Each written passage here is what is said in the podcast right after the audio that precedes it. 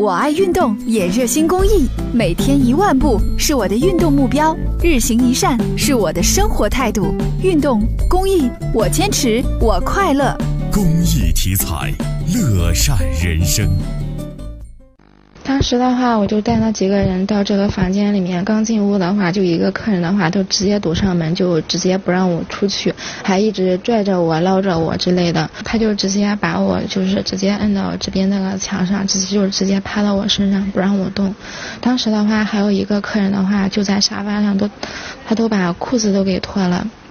虽然事情已经过去了一周的时间，但是回想起那不堪的一幕，服务员小红还有些瑟瑟发抖。她说，当时那四名客人刚坐进包间，她进门询问客人需要什么茶水，没想到竟遭到了性骚扰。害怕中，她呼喊同事求救，于是惹怒了这几名客人。啊看那个男孩就是过来了，比较生气，他们就直接，嗯，就在这个墙边要拽我的衣服、拉扯我之类的。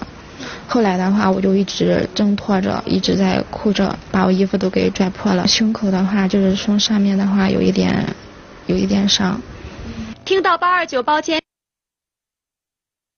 里传出了服务员小红的哭声，焦经理赶紧跑了过去，而这四名客人一怒之下就打了焦经理，随后便出现了刚才我们看到的那一幕幕打砸的情况。第一次就是这一批四个男士，然后后期，然后他们不解恨，又又打电话又叫来四个，而且第三次，呃，叫来了更多，有有十几个人。大概我们大致通知了一下，现在就是停业这几天，对我们各方面造成的损失大概有七十多万吧。焦经理说，打人者他们并不认识，只是听说他们是附近丁楼村的村民。事发后没多久，他们就报了警，当晚打人者就被警方带走调查。呃，因为当时我们了解到，就是具体当天晚上他们把人抓了过去，而且然后好像是听说是他们呃当地村里面一个支书把这四个人又又保释了出来。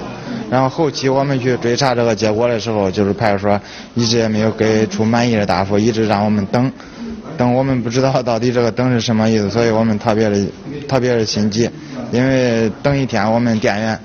嗯，一直在住医院，然后需要吃饭，需要需要医疗费，然后我们店员工还需要正常的上班、营业，各方面我们等不起。上午，记者来到了负责处理此案件的郑州市公安局高新分局丰阳派出所，民警告诉记者，目前案件仍在审理当中，准备安排法医对伤者进行伤情鉴定，看情况是否构成刑事案件，一旦定性之后，将会依法严肃处理。